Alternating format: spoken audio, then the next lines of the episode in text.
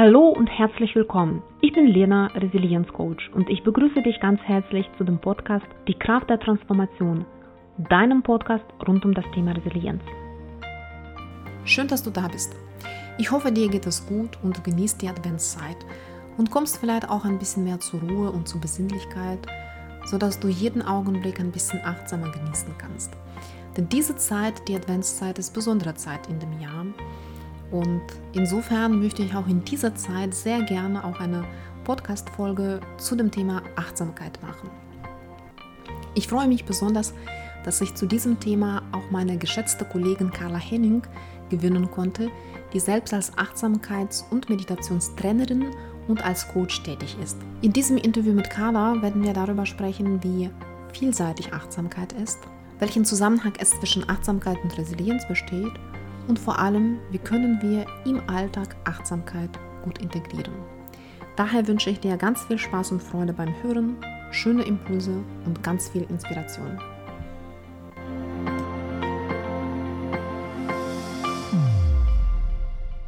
Liebe Carla, ich begrüße dich ganz herzlich heute. Dankeschön. Und würde mich sehr freuen, wenn du vielleicht unseren Zuhörerinnen und Zuhörern kurz erläutern könntest, wie du selbst zu dem Thema Achtsamkeit gekommen bist, wie sozusagen deine persönliche Reise auf diesem Gebiet gestartet ist. Ja, sehr gerne. Ich freue mich sehr, hier zu sein in deinem Podcast. Und meine Reise hat also mit dem ersten so richtig konkreten Meditationserlebnis im Studium angefangen, als ich meine Abschlussarbeit geschrieben habe. Da war ich irgendwie so, so gestresst und habe Yoga gemacht ab und zu. Und da gab es dann einen Meditationskurs, den habe ich dann mitgemacht. Das war so meine erste Berührung damit, aber die war nicht so nachhaltig. Das ist mir dann wieder so ein bisschen durch die Hände geronnen, einfach weil ich da keine Ahnung hatte, wie ich das in meinen Alltag einbauen kann. Ich hatte diesen Kurs dann gemacht und danach ist mir das wieder so ein bisschen verloren gegangen, aber nie so ganz aus meinem Kopf. Und so richtig bin ich dann eigentlich dazu gekommen vor einigen Jahren, als ich in einer ziemlichen persönlichen Krise war, in einer Zeit mit einer ja, einer schwierigen Beziehung und einer sehr schwierigen Trennung und einer Zeit, wo ich irgendwie gar nicht mehr so richtig wusste, wer bin ich eigentlich? Und meine Gefühle waren wie so ein wie so ein Wollknäuel, die konnte ich gar nicht mehr so richtig auseinanderziehen und irgendwie benennen. Und da war so das Gedankenkreisen ständig und ja so ein Schmerz. Und da bin ich echt an so einen Punkt gekommen, wo ich dachte, das ist es das? Muss sich das so anfühlen? Es hat sich alles so unflexibel angefühlt, als ob das jetzt immer so bleiben wird. Und dann habe ich mich einfach auf die Suche begeben nach Dingen, die vielleicht helfen könnten und habe mich daran erinnert, dass ich irgendwie Jahre zuvor mal diesen Meditationskurs gemacht habe. Und ja, dann gab es gerade irgendwie erste Apps zur Meditation und das kam wieder so ein bisschen hoch und wurde irgendwie populärer. Also auf einmal gab es viel mehr als ähm, die Jahre zuvor an Büchern und Informationen. Und so bin ich dann da reingekommen. Das war dann tatsächlich eine der Dinge, die mir mit Abstand am meisten geholfen haben, mich zu sortieren in dieser Situation und ähm, auch wieder die Kraft zu finden, neue Dinge zu sehen oder neue Aspekte zu sehen und irgendwie auch so meinen Weg daraus zu finden. Genau. Und dann habe ich mich immer weiter da reingefuchst und irgendwann auch meine Ausbildung gemacht und noch weitere Zusatzausbildungen, erst auch nur mit dem Anspruch, es besser verstehen zu wollen. Aber da ist dann so eine Freude draus entstanden, es auch zu unterrichten, dass ich dann diesen Weg immer weiter gegangen bin. Vielen herzlichen Dank für, für deine auch Einsichten und deine persönliche Geschichte zu der Reise von der Achtsamkeit. Du hast gerade auch erwähnt, dass es jetzt ne, in den letzten Jahren so das Thema mehr und mehr grundsätzlich auch in der Öffentlichkeit angekommen ist. Es gibt viel mehr Bücher, Meditations-Apps und so weiter und so fort als vor vielen Jahren. Wie kannst du diesen Trend äh, erkennen? Braucht unsere Gesellschaft heute mehr Achtsamkeit als zuvor? Ja, das ist eine gute Frage. Und ja, das ist definitiv ein, ein Trend. Also als ich 2010 diesen ersten Kurs gemacht hatte im Yoga-Studio, da weiß ich noch, ich bin in die Buchhandlung gegangen und es gab irgendwie fünf Bücher und die fand ich alle auch irgendwie nicht besonders ansprechend. Ich habe mir dann so eins dieser gelben Bücher Meditation for Dummies gekauft damals. Das war mein erstes Meditationsbuch. Also da gab es wirklich noch nicht viel. Und der Rest war dann auch sehr so aus der Esoterik Ecke und ja, da gibt es ja seitdem wirklich einen Boom mit Apps und Kursen und auch im Unternehmens- und Business-Kontext. Ja, ich kann mir wirklich schon gut vorstellen, dass die Gesellschaft, so wie sie jetzt ist, auch irgendwie den Wunsch prägt nach mehr Achtsamkeit. Also die, die Anforderungen und die Reize, die auf uns einprasseln und die, die unser Gehirn und Nervensystem jeden Tag wegfiltern, das ist ja der Wahnsinn zum Teil. Also ich merke das vor allem, wenn ich in so einem Retreat war, also mal eine Woche wirklich abgeschottet vom Alltag, auch im Schweigen, ohne Handy und dann das Handy wieder anmache und wieder so in den Alltag reinkomme und diesen Filter gar nicht mehr so habe, was für ein Wahnsinn das ist, was dann auf einen einprasselt. Tausend Nachrichten, E-Mails, äh, draußen der Verkehr, Geräusche, Musik, ähm, alle möglichen Dinge, auf die man irgendwie reagieren muss und die wir ja so automatisiert sonst einsortieren und wegfiltern und gar nicht mehr merken, was für eine Wahnsinnsarbeit da unser Gehirn und unser Nervensystem macht währenddessen. Und ich denke, je, je mehr das wird in unserer Gesellschaft, desto mehr ist vielleicht auch auf der anderen Seite dann der Wunsch nach so einer gewissen Einfachheit auch da und ähm, auch weniger Reizen oder mit diesen Reizen anders umzugehen. Wir merken das ja oft erst, wenn sich der Körper meldet durch ein Symptom, dass es zu viel ist, wie Nackenschmerzen oder Tinnitus oder Migräne oder so psychosomatische Beschwerden wie Burnout oder so ein Angstgefühl, auch ganz typisch, wenn einfach die Dinge so viel sind, dass man sie nicht mehr das Gefühl hat, die Kontrolle darüber zu verlieren. Oder eben depressive Symptomatiken dann eher so Richtung einer Resignation, dass man das eh alles nicht schaffen kann. Also ich glaube, das sind Punkte, das merke ich auch in meinen Kursen, dass viele Leute, die dann diese Symptome spüren, merken, ich muss jetzt mal die Reißleine ziehen und irgendwie was, was tun, sonst komme ich in dem Alltag, so wie er sich für mich gestaltet, nicht mehr zurecht. In der Tat, also habe ich auch das Gefühl, ne, die Reize, die vermehren sich, was wir so von außen bekommen. Du hast das ja. so schön auch am Anfang auch nochmal angedeutet, als du damals so in deiner Situation auch so durcheinander warst oder so ganz, ganz viele Gedanken und dich sortieren wolltest. Und ich glaube, das ist was ganz wichtig. So, um sich zu sortieren, braucht man eigentlich Stille, ne? gar keine Anreize, um überhaupt eigene innere Stimme hören zu können. Muss man erstmal sich komplett alles ausblenden, was von außen kommt, damit man wirklich so in der Stille auf die spannenden Erkenntnisse auch kommt. Ja, Absolut. Also wie soll man das auch tun, wenn so viel, wenn man so viel ähm, mit dem Außen beschäftigt ist, mit den äußeren Reizen, die alle Aufmerksamkeit fordern, wo bleibt dann auch noch der Raum, nach, nach innen zu gucken? Absolut. Also Raum und Zeit, also das zu finden. Deshalb, ich finde es immer sehr bewundernswert, dass du auch diese Retreats dann machst, dann auch regelmäßig, wenn ich das richtig im Kopf habe, einmal im Jahr, also sich komplett von allem abschoten und auch noch, noch schweigen. Also echt Hut ab. Ja, das versuche ich einmal im Jahr zu machen. Das ist so ein bisschen wie eine Kur, aber die Kür kommt dann immer im, im Alltag, weil der Effekt von so einem Retreat, der hält dann ein, zwei Wochen, wo ich dann wie auf so einer Wolke mich fühle, aber da holt mich der Alltag natürlich auch ganz schnell wieder ein. Das hat dann keinen ganz langfristigen Effekt, aber ist vielleicht auch, kann man so ein bisschen vergleichen wie mit Fasten auf einer körperlichen Ebene. Es ist mal ist wie so ein Reset-Button drücken und dann kann man nochmal aus dieser Grundlage dann weitermachen. Sich, sich neu starten so ein bisschen, ne? auch genau, neu, neu sortieren. Ja. System Update, wie beim Computer. Ja, genau, genau, genau, sehr schön. Du hast das so schön beschrieben, auch wie du deinen Weg gegangen bist und du damals auch als Anfängerin warst und der Suche nach den Büchern warst und so, so für dich das auch zu verstehen. Wie würdest du heutzutage in dieser Welt, wo so viel von außen kommt und so viele Reize, Achtsamkeit und Achtsamkeitsprinzipien einem Anfänger erklären? Ja, also da finde ich es ganz spannend, weil ich glaube, die viele den Eindruck haben, dass es ein sehr komplexes und schwieriges Prinzip ist. Mein einer Co-Lehrer in meinem einen Kurs sagt immer, es ist einfach, aber nicht leicht. Ich finde, das, das trifft es ganz gut, weil die Dinge sind einfach in der Achtsamkeit, aber nicht immer leicht, es umzusetzen. Und ich würde es so erklären, dass es das Wahrnehmen dessen ist, was jetzt gerade im Augenblick geschieht. Also man kann auch sagen, bemerken, was gerade geschieht, wenn es geschieht oder während es geschieht. Das ist so eine einfache Definition von Achtsamkeit. Also eigentlich das Wahrnehmen dessen, was gerade ist, losgelöst von den Gedanken und den Gefühlen, die dann da sind. Also die Gedanken und Gefühle sind dann Teil dessen, was man wahrnimmt. Zum Beispiel, dass man äh, wahrnimmt, oh, okay, da ist gerade so ein bisschen Angst oder ich habe Nackenschmerzen und das dann aber auch bei diesem Level der Bewertung belässt und da nicht weiter reingeht. Manchmal wird Achtsamkeit, das liest man auch häufig auch als Aufmerksamkeit definiert.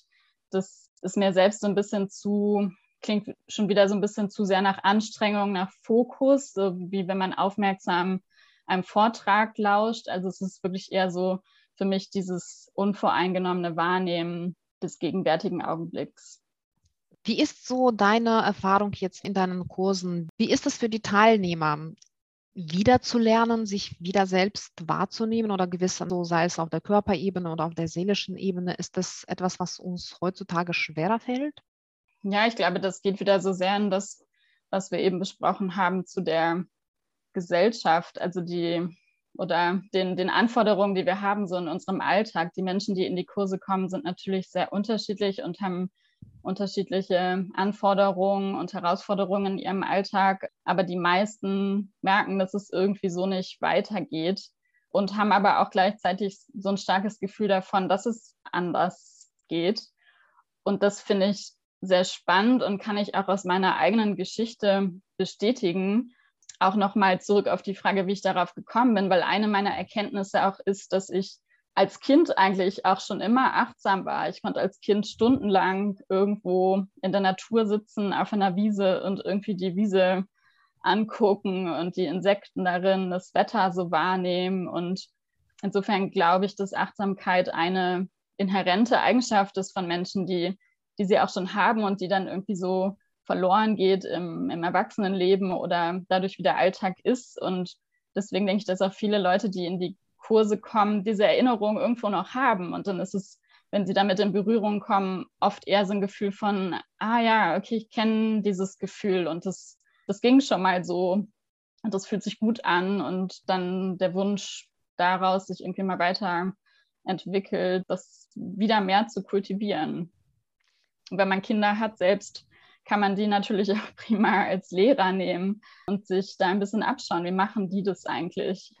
Die sind nämlich tolle Achtsamkeitslehrer, immer im Moment sind bis zu einem gewissen Alter. Da bin ich vollkommen bei dir. Also ich bin grundsätzlich auch der Überzeugung, dass auch was das Thema Resilienz angeht oder verschiedene Facetten von der Resilienz, äh, wir bringen unglaublich viel mit und als Kinder können wir schon sehr viel, sei es im Moment leben, sei es Selbstliebe oder Selbstakzeptanz ja. oder Selbstwertgefühl. Eigentlich sind das die Eigenschaften, die wir können die als Kinder und die dann aber im Laufe des Lebens aus verschiedenen Gründen, meistens Einflüsse von außen, vielleicht auch irgendwelche Lebensereignisse, dass wir das so im Laufe unseres Lebens verlernen.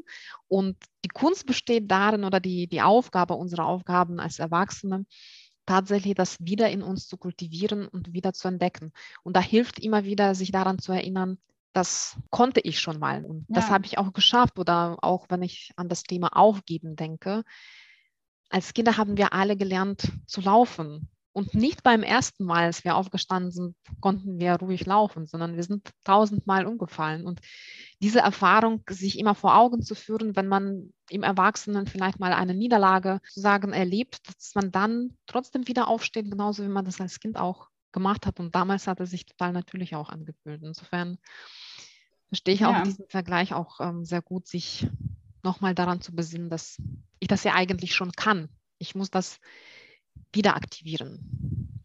Ja, das finde ich auch ganz schön, wie du das beschreibst, dieses Wiederaufstehen, als was Kinder so natürlich machen. Es hat ja auch viel damit zu tun, wie sie das bewerten. Nämlich nicht so, wie wir das vielleicht bewerten, wenn wir bei der Arbeit irgendwie unserer Meinung nach versagt haben und dann Gedanken kommen von, das war ja klar und dass du das nicht schaffst und dann irgendwie so die Selbstabwertung kommt. Ähm, Kinder machen das nicht, die fallen hin, sagen sich vielleicht ups und probieren es nochmal. Also auch mit so einer, einer gewissen Wertneutralität und äh, Offenheit, es dann einfach nochmal zu versuchen.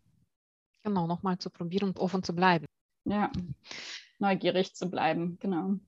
Sehr schön. Ich würde gerne noch mal kurz auf, auf deinen schönen, schönen Ausdruck oder von deinem Kollegen auch noch mal zurückkommen, dass du gesagt hast, Achtsamkeit ist einfach, aber nicht leicht. Was sind so die meisten Herausforderungen, mit denen die Teilnehmerinnen und Teilnehmer von deinen Kursen konfrontiert werden? Oder was bereitet die, die größten Schwierigkeiten, das tatsächlich zu leben? Ja, da gibt es einige. Also ich glaube, de, die größte Herausforderung ist erstmal die Erwartung, wie viele an das Konzept von Achtsamkeit oder auch Meditation haben, äh, was vielleicht auch mit dem zu tun hat, dass es so omnipräsent ist inzwischen und auch viel in so einem Business-Kontext angekommen ist manchmal, also in gewisser Weise auch in so einem Leistungskontext, so Ideen von bei Resilienz ja so ähnlich, wenn du diesen Muskel total stärken kannst, dann kannst du noch mehr leisten. Also dass es diesem Wachstumsgedanken mehr entspricht. Das könnte so ein Gedanke sein, der hinderlich ist. Und dann ist ganz häufig der Wunsch der Teilnehmenden, dass sie Achtsamkeit und Meditation üben und dann ist endlich Ruhe im Kopf oder in der Gefühlswelt. Und dass man sich das so vorstellt, als wäre man in seinem Zen-Garten und ist, endlich ist alles in Ordnung und diese Gedanken nerven einen nicht mehr und man schwebt so auf einer rosa Wolke. Und das ist ganz spannend zu beobachten in den Kursen, dass es dann den allermeisten so geht, dass die ersten Erfahrungen fast so sind wie ein bisschen ein Schock, weil meistens so ziemlich das Gegenteil eintritt, wenn man das erste Mal meditiert und still wird, dass man erstmal so richtig merkt, was da alles los ist im Kopf. Dann wird man sich bewusst, okay, da, da ist so ein Gedankenwust und so ein Chaos, was man ja auch manchmal auf Englisch Monkey Mind nennt. Ähm, dann sind da Geräusche, dann wird man jetzt irgendwie meditieren und dann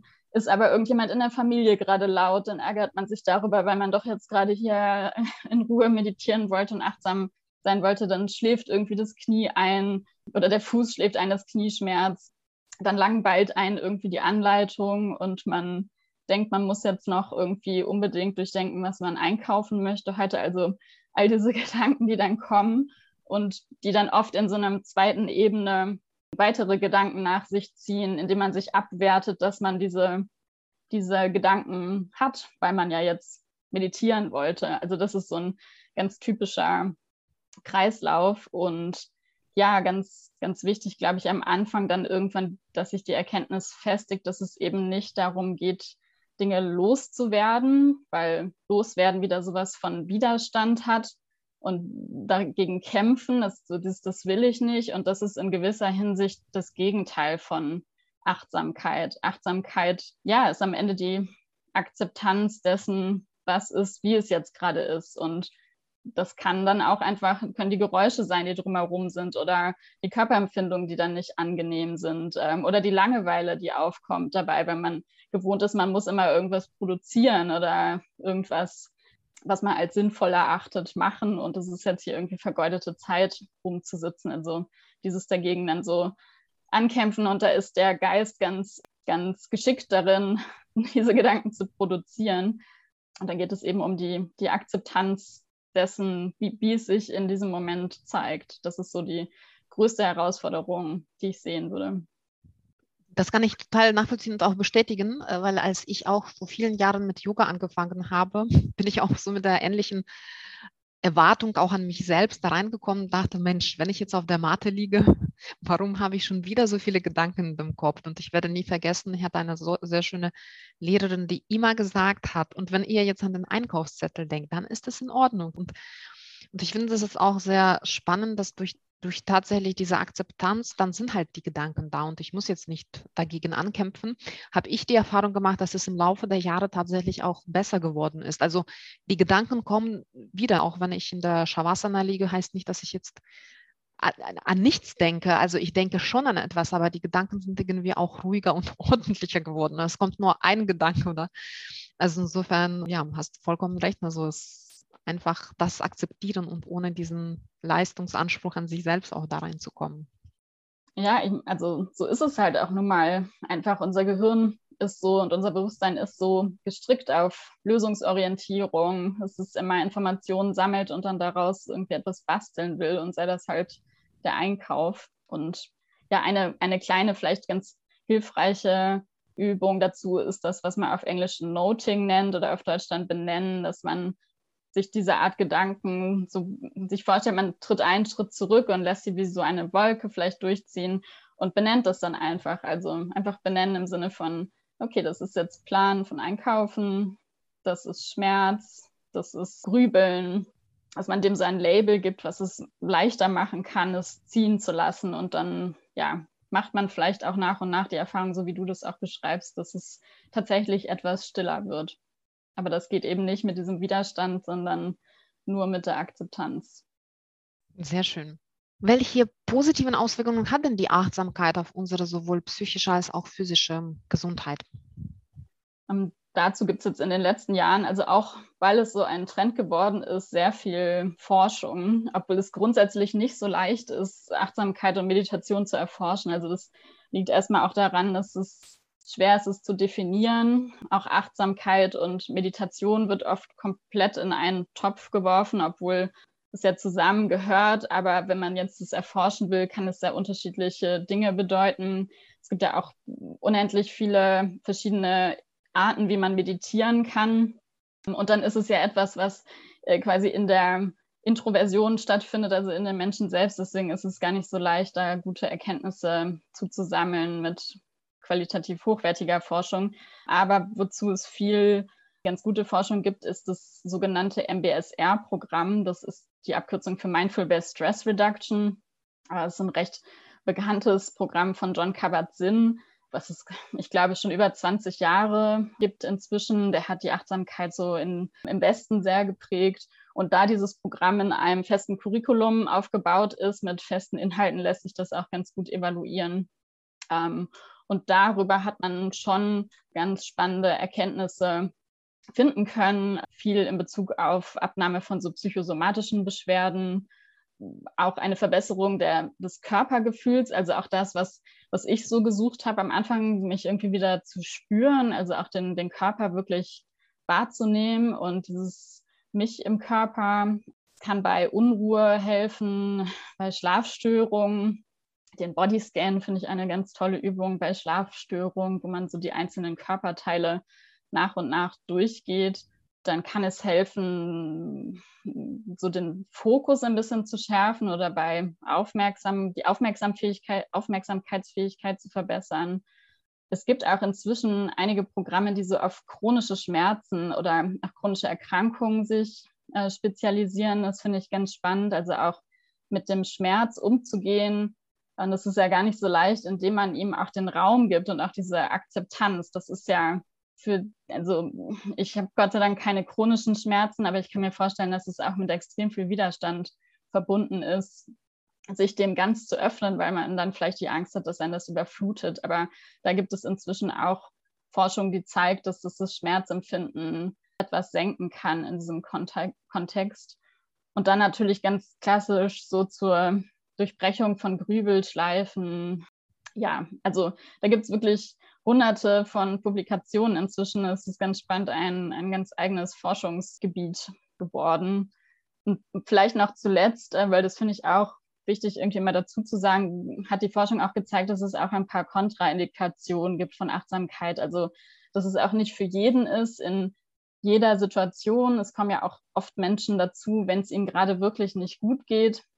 Und da muss man ein bisschen schauen, ob man stabil genug ist, um auch wirklich in sich reinschauen zu können. Das kann ja, wie gesagt, ganz am Anfang erstmal so einen überfordernden Charakter auch haben, wenn man erstmal merkt, was da los ist. Also in diesen Fällen dann auch immer mit Begleitung und vielleicht irgendwie in einem therapeutischen Rahmen oder so.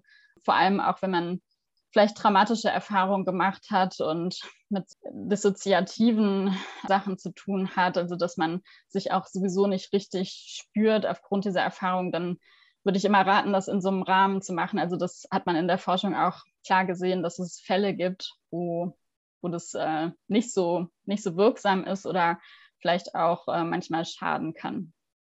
Sehr schön. Also das spricht tatsächlich dafür, also dass man mehr, mehr Zeit oder sich zumindest ja mit dem Thema vertraut machen kann. Wenn wir jetzt an das Thema Resilienz denken, was auch sehr breit und sehr facettenreich ist, so, und ähm, es gibt ganz viele verschiedene auch Säulen der Resilienz. Wir kennen ja beide auch als die sieben Säulen. Ich habe jetzt auch ähm, in meiner Praxis merke ich, dass ich das eigentlich erweitere. Und, aber wenn man jetzt an die Klassik sozusagen denkt und so die ähm, sieben Resilienzsäulen wie Akzeptanz, Lösungsorientierung, Optimismus, Selbstwirksamkeit, Verantwortung übernehmen, Netzwerk und die Hilfe überhaupt äh, in Anspruch nehmen, sowie die Zukunftsplanung. Was glaubst du, wie kann Achtsamkeit uns helfen, unsere Resilienz dann wiederum auch zu stärken? Mhm, ja, das finde ich eine ganz spannende Frage und ich sehe da auch einen wirklich starken Zusammenhang, denn also ich habe jetzt, glaube ich, schon ein paar Mal das Wort Akzeptanz auch erwähnt und das ist ja auch die erste Säule von diesen sieben Säulen oder eine der Hauptsäulen. Also im Grunde genommen ist es eine Grundlage. Die Grundlage, genau. Ja, die Grundlage, die nötig ist, um dann diese anderen Schritte zu gehen. Und ja, in gewisser Weise kann man ja Achtsamkeit wirklich als Akzeptanz auch definieren oder zumindest eine Übung, in, mit der man sich diese Akzeptanz immer mehr annähert, das, wie es jetzt gerade ist, wahrzunehmen, zu versuchen, es nicht zu bewerten und dann auch so diese kleine Veränderung in den Situationen zu bemerken. Und also wenn man jetzt vielleicht einen Tiefpunkt nimmt, so den Anfang von so einem Resilienzkreislauf, wenn man mit schlimmstem Liebeskummer als Beispiel jetzt da sitzt und einfach nur tief traurig ist, dann kann der erste Schritt sein, bei dem Achtsamkeit dann auch helfen kann, das einfach wahrzunehmen, in sich reinzuspüren, vielleicht auch zu spüren, wo fühle ich das im Körper, wie fühlt sich dieses Körpergefühl an, fühlt sich das an wie ein Druck oder wie so, wie so Stahlwolle, die so zusammenklebt, irgendwo im Herzraum oder eher so wie ein Brennen und dann ja die Gedanken und Gefühle zu beobachten, vielleicht zu benennen und vielleicht auch einfach zu benennen, ja, ich, das ist jetzt traurig, ich, ich bin traurig und dann vielleicht auch in einem weiteren Schritt kann man gucken, ob man etwas Freundliches zu sich sagen kann. Also das geht ja so ein bisschen über Akzeptanz hinaus, aber so das Grundprinzip ist da, glaube ich, sehr, sehr ähnlich zu den Schritten der Resilienz, dass es am Anfang darum geht, es zu akzeptieren, wo man gerade ist, damit auch der, der Blick wieder frei wird, überhaupt erst für, für den Weg, den man gehen kann oder die Möglichkeiten, die jetzt gerade da sind. Das hast du sehr schön beschrieben. Ich finde es auch, ja, Akzeptanz ist die wichtigste Grundlage. Ich muss selbst immer zugestehen, für mich ist es auch eine der herausforderndsten Säulen. Es ist tatsächlich nicht immer einfach, das so zu akzeptieren, wie es ist. Oft neigen Menschen dazu, erstmal Widerstand zu leisten, das erstmal zu verstehen, das bringt ja uns eigentlich nicht weiter und erstmal das, das zu akzeptieren, anzunehmen, so wie es ist, hilft uns dann im zweiten Schritt auch mit der Situation besser umzugehen oder an unserer Einstellung dazu zu arbeiten. Äh, wenn wir an die Achtsamkeit denken, und du hast das auch sehr, sehr schön auch am Anfang beschrieben, dass du einen Kurs gemacht hattest, aber im Grunde genommen noch nicht so ganz genau wusstest, wie man das dann in den Alltag integriert. Und ich glaube, das ist immer so der Schlüssel, um Achtsamkeit tatsächlich zu leben oder auch zu verstehen und, und zu praktizieren. Wie könnte man denn in den Alltag vielleicht auch mit erstmal mit kleinen Schritten Achtsamkeit für sich integrieren? Ja, also ich denke, da ist es wichtig, dass man sich nicht überfordert, sondern mit irgendwie kleinen Dingen anfängt. Also es gibt natürlich die formale Übung von Meditation. Da gibt es inzwischen unzählige Möglichkeiten online. Es gibt gute Apps. Ich habe auch am Anfang mit der App Headspace eine Zeit lang meditiert, die fand ich gut. Ich, Calm ist auch noch eine App, die recht populär ist und die auch dann so kurze Sequenzen anbieten und das hat man dann immer verfügbar. Also das kann helfen, einen Kurs zu machen, um mal so wirklich strukturiert über einen Zeitraum sich auch den Rahmen zu setzen, sich damit zu beschäftigen und ähm, ja, auch so eine Verbindlichkeit für sich selbst zu schaffen, dass man jetzt vielleicht ein, einmal die Woche für ein, zwei Stunden dem den Raum gibt, wenn das sonst im Alltag vielleicht nicht so viel Platz hat. Und sonst finde ich sehr spannend, wenn man einfach guckt, was kann man im Alltag tun? Kann man, also welche Dinge kann man mal so tun, dass man dann nach der Definition von Achtsamkeit einfach nur dabei ist, während man sie tut, so wie Kinder äh, auch spielen oder so gut wie alle Dinge tun. Ähm, das kann sein, einfach mal Zähne zu putzen und dabei einfach wirklich nur Zähne zu putzen und zu spüren, wie, wie fühlt sich das an, wie schmeckt die Zahnpasta, Ist da irgendwie ein Geruch? Sind da Gedanken? Ganz in diesem Moment zu sein. Das kann man auch beim, beim Duschen machen oder bei allen anderen möglichen Tätigkeiten. Eine schöne Tätigkeit finde ich auch spazieren zu gehen. Es muss auch nicht immer im Sitzen sein, sondern man kann auch im Gehen total gut Achtsamkeit üben, indem man dann einfach mal versucht, den Fokus darauf zu lenken, wie fühlt sich das an, meine Fußsohlen aufzusetzen, der Kontakt mit dem Boden, wie fühlt sich die Luft auf der Haut an, wie fühlt sich das, das Wetter drumherum an, was nehme ich für Geräusche wahr oder was für Farben. Man kann auch so einen Genussspaziergang machen, in dem Sinne, dass man einfach guckt, was zieht, was, was zieht meine Aufmerksamkeit an, weil es irgendwie interessant und schön ist und dann immer dahin gehen und sich dann dem so in eine Zeit lang widmen. Das ist vielleicht im Frühling ein bisschen einfacher als im November aber, oder Dezember, aber kann man durchaus auch im, im Winter machen. Oder zum Beispiel auch einfach in der Wintersonne mal zu sitzen für fünf Minuten mit einem Tee und, und da reinzuspüren, wie fühlt sich das genau an in den Facetten, die das hat. Das wären so kleine Dinge, die man im Alltag mal versuchen kann, sich dem anzunähern, einfach in diesem Moment zu sein und sonst halt eben, wenn man Kinder hat, sich an die dran zu hängen und sich zu, versuchen, die als Lehrer, Lehrerinnen zu sehen und mal zu schauen, wie machen die das und kann ich mich dann noch so drauf einlassen, im Moment zu sein, so wie die das sind. Vielen Dank dir für so viele schöne Beispiele. Also ich glaube, das zeigt nochmal, wie facettenreich auch das Thema Achtsamkeit ist. Und du hast auch gesagt, Meditation ist nicht Achtsamkeit. Wahrscheinlich ist Meditation eine der Facetten von Achtsamkeit. Genau.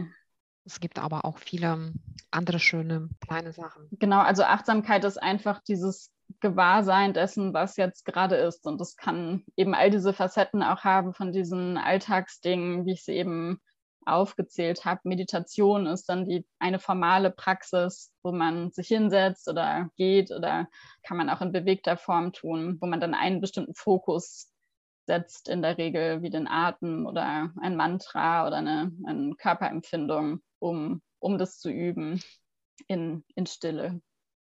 Was würdest du empfehlen, wie schafft man das immer dran zu bleiben? Also nicht nur, also insbesondere bei dem Thema Meditation, dass man da jetzt nicht, ach, irgendwie am Anfang voller Begeisterung jeden Tag meditiert und dann irgendwann gibt man auf, dann wieder keine Zeit und äh, ja, das kenne ich natürlich auch total gut. Und da bin ich auch kein, keine absolute Meisterin irgendwie, nur weil ich es äh, weil ich es unterrichte irgendwie und mich damit viel beschäftigt habe. Also bei mir franzt das auch immer mal wieder aus. Deswegen ist eine sehr wichtige Facette da, freundlich mit sich zu bleiben und das einfach auch als eine, eine Unterstützung und eine Hilfe wahrzunehmen und nicht als noch ein To-Do auf der sowieso endlosen Liste, was man mal machen müsste, weil dann verdirbt man sich auch schnell den Anreiz selbst dafür es zu machen. Und sonst ist es leider schon, also es zeigt auch die Forschung, dass man ein bisschen dranbleiben muss, wie bei den meisten Dingen, die zur Routine werden. Also Neurowissenschaftler sprechen da auch immer so von so, dass man so die Pfade im Gehirn ein bisschen austreten muss, wie wenn man so durch ein, ein Dickicht geht oder einen Busch und sich da irgendwie einen neuen, neuen Weg bahnt. Genauso müssen sich da irgendwie die neuronalen neuen Wege bahnen, dass es eine gute Sache ist. Und das braucht in, in der Regel ein paar Tage, da gibt es irgendwie unterschiedliche Ergebnisse zu. Irgendwie zwischen 21 und 40 liest man meistens, dass man es mal am Stück gemacht haben soll und dann wird es einfacher, es regelmäßig zu tun. Aber wie gesagt, mein Ansatz ist da so undogmatisch wie möglich. Man kann jeden Tag das wieder anfangen, dann ist auch nichts verloren. Also das ist nichts, was man einmal richtig gut macht und dann muss man es irgendwie nie wieder üben, sondern es ist sowieso was, was sich was ein Lebensbegleiter ist. Insofern hat man noch viel Zeit, das zu tun und auch viel Zeit, es zwischendurch mal wieder zu vergessen und dann wieder rauszuholen, wenn es irgendwie gerade passt. Dann wieder anzufangen, ja. Ich ähm, finde auch das Thema Meditation sehr spannend und ich bezeichne mich immer so als äh, Meditationsleihe, weil, also ich glaube, also mir persönlich ähm, fällt dann irgendwie schwer, so irgendwie eine halbe Stunde oder Stunde zu meditieren. Deshalb ich mache das für mich sehr, sehr niedrigschwellig, sage ich mal so. Ich fange mal mit fünf Minuten, dann steigere ich so auf zehn Minuten. Und das ist für mich tatsächlich Zeit, wo ich nicht jeden Tag auch Zeit finden kann und mich dann dran setzen kann. Weil ich glaube, wenn ich jetzt so sagen würde, jeden Tag irgendwie eine halbe Stunde, schreckt das einen wieder ab oder dann schafft man an einem Tag nicht und dann äh, hat man schon dieses negative Erlebnis und dann denkt man, Gott, na sonst jetzt, äh, also von daher immer, immer in kleinen Schritten und in, äh, ganz, ganz klein funktioniert. Genau, und im Zweifelsfall halt wirklich, wenn man irgendwie achtsam mal einen Schluck Kaffee trinkt am Tag oder sich einmal kurz daran erinnert, dann ist auch schon wirklich viel getan. Mein einer Lehrer, Jack Cornfield, der hat so ein Buch geschrieben mit einem coolen Titel, äh, das heißt Nach der Erleuchtung der Abwasch. Und da geht es genau darum am Ende, dass es halt diese Alltagsdinge sind, die es die es am Ende ausmachen und weniger, dass man jetzt jeden Tag 30 Minuten sich auf seinen Kissenstuhl setzt zur gleichen Uhrzeit und wenn man das dann mal verpasst hat, dann kann man gleich wieder von vorne anfangen. Sehr schön. Was würdest du jemandem empfehlen, der jetzt gerade so ganz frischer Anfänger ist und mit dem Thema Achtsamkeit sich vielleicht noch gar nicht beschäftigt hat, aber würde gerne mal sich ein bisschen vertraut machen mit dem Thema. Was wären so aus deiner Erfahrung und aus deiner Praxis jetzt so die ersten Schritte, die einem helfen, an das Thema heranzukommen und nicht sofort irgendwie abschrecken, um eben so diesen Leistungsanspruch möglichst beiseite zu schieben? Ich würde es auf jeden Fall in Unterstützung machen, also entweder in einem Rahmen von, von so einem Kurs, so ein MBSR-Kurs kann ein guter Einstieg sein oder eben äh, ein Online-Programm oder eine App, also auf jeden Fall in so einem Rahmen, in dem man vielleicht auch Fragen stellen kann oder sich nicht so alleine fühlt. Also ein Buch zu lesen über Meditation und sich dann hinzusetzen und zu versuchen zu meditieren, das würde ich einfach nicht empfehlen, weil man sich damit auch schnell überfordert und dann kommen diese ganzen Gedanken, über die wir auch gesprochen haben, mit denen man sich dann abwertet, dass das jetzt hier irgendwie alles nicht so klappt, wie man sich das vorstellt und dann schmeißt man es vielleicht ganz hin. Also ich würde so einen, so einen Rahmen einfach empfehlen. Und dann kann man natürlich auch dazu was lesen, wenn, wenn das auch ein Weg ist, über den man gerne lernt. Oder es gibt auch unzählige Podcasts und Hörbücher dazu, wenn man sich dem Thema mehr nähern würde. Aber also das so ein Rahmen und vielleicht mal anzufangen mit so einer kleinen Alltagssache. Das würde ich empfehlen, um sich dem Thema anzunähern. Prima. Was sind denn deine drei wichtigsten Achtsamkeits- Rituale, die du tatsächlich so jeden Tag lebst oder auch so in deinen Alltag integriert hast? Ja, das ist gar nicht so leicht zu sagen. Also ich, ich mache nicht jeden Tag dasselbe. Also ich bin von meiner Persönlichkeitsstruktur, tut mir das gar nicht so gut, jeden Tag auch so ganz rigide immer dasselbe zu machen. Deswegen versuche ich morgens mir die Zeit zu nehmen. Das klappt auch nicht immer, aber in vielen Fällen inzwischen, weil ich weiß, wie gut mir das tut und sich das wirklich verfestigt hat, nehme ich mir in der Regel so eine halbe Stunde zu meditieren. Manchmal einfach für, für mich, aber oft auch mit Anleitung, um immer mal wieder so einen Input auch zu haben von, von außen. Und ich merke, dass diese Regelmäßigkeit mir schon wirklich gut tut. Also, dass es so eine gewisse Selbstverständlichkeit hat inzwischen, dass das was ist, was mir hilft, gut durch den Tag zu kommen. Und für mich ist es auch sehr hilfreich morgens, um mich erstmal so auf den Tag auszurichten und mich zu so ein bisschen zu sortieren. Ich schreibe danach noch ein bisschen Journal, verbinde das auch manchmal so ein bisschen mit Dankbarkeitspraxis oder anderen Dingen. Das variiert aber immer. Und dann ist ganz wichtig für mich auch so die kleinen Momente zwischendurch. Ähm, wenn ich bei der Arbeit merke, ich bin jetzt gerade, es ist zu viel, ich bin irgendwie überfordert und dann mein typischer Impuls wäre, zu meinem Handy zu greifen und dann auf meinem Handy mir irgendwas anzugucken, was mich eigentlich jetzt also weder so richtig interessiert und mich auch nicht erholt in dem Moment.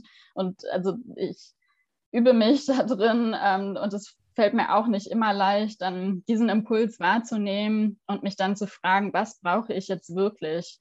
Und was ist gerade, was ist gerade da, was ist gerade los? Also die, genau diese Momente, die so, wo es so kippt im Alltag, zu nehmen. Und diese, ja, diese Frage, vor allem dieses, was, was brauche ich jetzt, ist wichtig für mich. Dann ist es oftmals einfach eher, statt das Handy zu greifen, aufzustehen, mal kurz auf den Balkon zu gehen, durchzuatmen oder meine Fußsohlen mal kurz zu spüren oder äh, zu merken, dass mein Atem ganz flach ist und ein bisschen tiefer zu atmen oder dass ich ganz zusammengesunken vom Computer sitze, mich wieder so ein bisschen aufzurichten. Sowas. Und sonst, ja, die jährlichen Retreats sind schon auch wirklich ein, ein wichtiger Anker, um, wie, wie wir gesagt haben, so den Reset-Knopf zu drücken einmal im Jahr für mich und dann mich auch wirklich eine Woche lang oder zehn Tage lang dem Thema ganz widmen zu können. Sehr spannend und vielen herzlichen Dank für die Inspiration. Ich fand so den Gedanken tatsächlich, dass man nicht jeden Tag das Gleiche machen muss, sondern Achtsamkeit ist ja so vielseitig und so facettenreich dass es ja eigentlich nicht darum geht, dass man jeden Tag meditiert, sondern dass man jeden Tag vielleicht auch unterschiedliche Rituale, Achtsamkeitsrituale auch in den Tag auch einbaut und, und damit macht so für die Personen, die, wie du sagst, Persönlichkeitsstruktur ist jetzt nicht so, dass man sagt, okay, jeden Tag das Gleiche, fühle ich mich wohl in den Strukturen, sondern eben eher kreativere und sagen, jeden Tag was anderes. Das, das hört sich besser an und fühlt sich besser an, sodass man tatsächlich da jetzt das nicht so streng auch nehmen soll. Von daher super spannend. Prima, ich würde gerne zum Schluss noch auf eine kurze Frage eingehen, nämlich eine andere Facette von dem, von dem Thema Achtsamkeit, nämlich das Mitgefühl. Und zwar, ich weiß, dass du auch Kurse auch in diesem Bereich auch anbietest. Und wenn ich das richtig im Kopf habe, einer startet sogar jetzt im Januar. Und da geht es um das Thema Mitgefühl. Vielleicht kannst du dazu ein paar Worte sagen und auch gerne auch zu dem äh, Kursprogramm, das du auch mit einem Kollegen machst, was er genau anbietet und was die Teilnehmer von dem Kurs erwarten können. Ja, sehr gerne. Also die Mitgefühlspraxis ist ganz eng mit der Achtsamkeit verbunden. Also im Buddhismus gibt es das Wort Metta für, für Mitgefühl oder liebevolle Güte, so wird es auch häufig übersetzt. Das ist schon ein uraltes Konzept und auch eine der ältesten Meditationsformen, die überliefert sind, die es gibt. Und das ist eine der Meditationsformen, die mir auch schon am Anfang des Weges so mit am meisten geholfen haben, da geht es vor allem darum, ein, also da muss man ein bisschen unterscheiden zwischen Mitgefühl und Selbstmitgefühl, aber es geht vor allem darum, einen liebevolleren Umgang mit sich selbst zu finden. Da tun wir uns nämlich oft sehr viel schwerer mit als im Umgang mit anderen Menschen. Da hilft es schon mal zu beobachten, wie man mit sich redet, wenn man so durch den Tag geht und vielleicht Herausforderungen erlebt. Da, wenn man sich da einmal mit beschäftigt, staunt man, dass da Sätze im Kopf sind, die man so zu seinen Liebsten eher nicht sagen würde, außer man ist besonders schlecht gelaunt. Also geht es viel darum zu schauen, wie kann ich da einfach einen wohlwollenderen, freundlicheren Blick auf mich finden. Und das ist natürlich auch immer verknüpft dann mit dem mit Mitgefühl für andere Menschen, weil wenn uns das für uns selbst noch leichter fällt, dann ist auch quasi so unsere, man kann das wie so ein Springbrunnen ein bisschen beschreiben, wenn so die oberste Schale des Springbrunnens voll ist, was, was wir dann sind, dann fällt es auch viel leichter zu geben. Also wenn wir dann so wirklich so aus dem Vollen heraus geben können, wenn wir für uns gut sorgen. Insofern ist Selbstmitgefühl, finde ich, auch ein hochaktuelles Thema, so im Kontext von helfenden Berufen oder Menschen, die irgendwie viel, viel helfen, auch in ihrem, das muss auch nicht nur im beruflichen Kontext sein, sondern vielleicht auch in ihrem äh, Privatleben und dann immer wieder das Gefühl haben, der Akku geht leer, dann merke ich erst, ich muss auf mich aufpassen und dann fällt man vielleicht eine Zeit aus und dann lädt man den Akku wieder auf und hin und her. Und dabei kann dieses Konzept von Selbstmitgefühl sehr hilfreich sein. Und genau, ab Januar startet der nächste Mindful Self-Compassion-Kurs, den ich mit Yves Steininger zusammen mache. Das ist ein klinischer Psychologe von der Charité Berlin. Und das ist ein Acht-Wochen-Programm, was von Christine Neff und Chris Germer, zwei klinischen Psychologen in den USA, entwickelt wurde. Und ja, indem man einfach ganz strukturiert sich dem Thema Selbstmitgefühl und auch Achtsamkeit annähert. Es ist aber nicht gefordert, dass man viel Achtsamkeitserfahrung hat für den Kurs. Also es gibt viele überschneidende Themen, aber man braucht keine tiefen Erfahrungen mit Achtsamkeit, um an dem Kurs teilzunehmen. Und er besteht aus vielen Meditationen, Inputs, Übungen. Und ja, finde ich auch selbst immer wieder hilfreich, dieses Curriculum durchzumachen, um mich daran zu erinnern, dass äh, es sehr hilfreich ist, mir selbst gegenüber wohlwollend und freundlich zu begegnen. Sehr schön. Also insofern empfehle ich allen unseren Zuhörerinnen und Zuhörern an diesem schönen Kurs auch teilzunehmen. Das ist auch außerdem online. Heutzutage auch eröffnet mehrere Möglichkeiten von verschiedenen Ecken Deutschlands daran teilzunehmen, um eben Selbstmitgefühl zu kultivieren. Und äh, das knüpft auch sehr gut noch an die letzte Folge von dem Podcast, auch Selbstliebe. Ja. Weil nur wenn wir mit mit uns selbst gut umgehen. Also im Grunde genommen können wir auch der Welt auch ganz viel geben. Genau. Von daher, das ist auch ein Baustein zu der Selbstliebe. Prima. Vielen herzlichen Dank, lieber Carla, für dieses schöne Gespräch, für deine Inspiration, für die Teilung deiner Erfahrungen und deiner Expertise. Ich wünsche dir alles Gute, vor allem also viel Erfolg bei dem Kurs. Und wie gesagt, vielleicht meldet sich noch einer oder der andere, der gerade in den Podcast gehört hat, auch zu diesem Kurs. Würde mich sehr, sehr freuen. Das würde mich auch sehr freuen und vielen Dank für das schöne Gespräch. Mir hat sehr viel Freude gemacht und ich finde es so spannend, wie die Verknüpfungen auch mit Resilienz und Achtsamkeit gestrickt sind. Und ja, vielen Dank für die Zeit. Sehr gerne. Ich hoffe, das Interview hat dir gut gefallen und du konntest vielleicht für dich den einen oder anderen Impuls mitnehmen, wie du zum Beispiel Achtsamkeit besser in den Alltag integrieren kannst oder wenn du vielleicht mit dem Thema noch nicht so viele Berührungspunkte hattest, wie du dich langsam diesem Thema annäherst. Oder vielleicht hast du aus dem Interview ein paar spannende Denkanstöße mitgenommen. So ging es mir auf jeden Fall.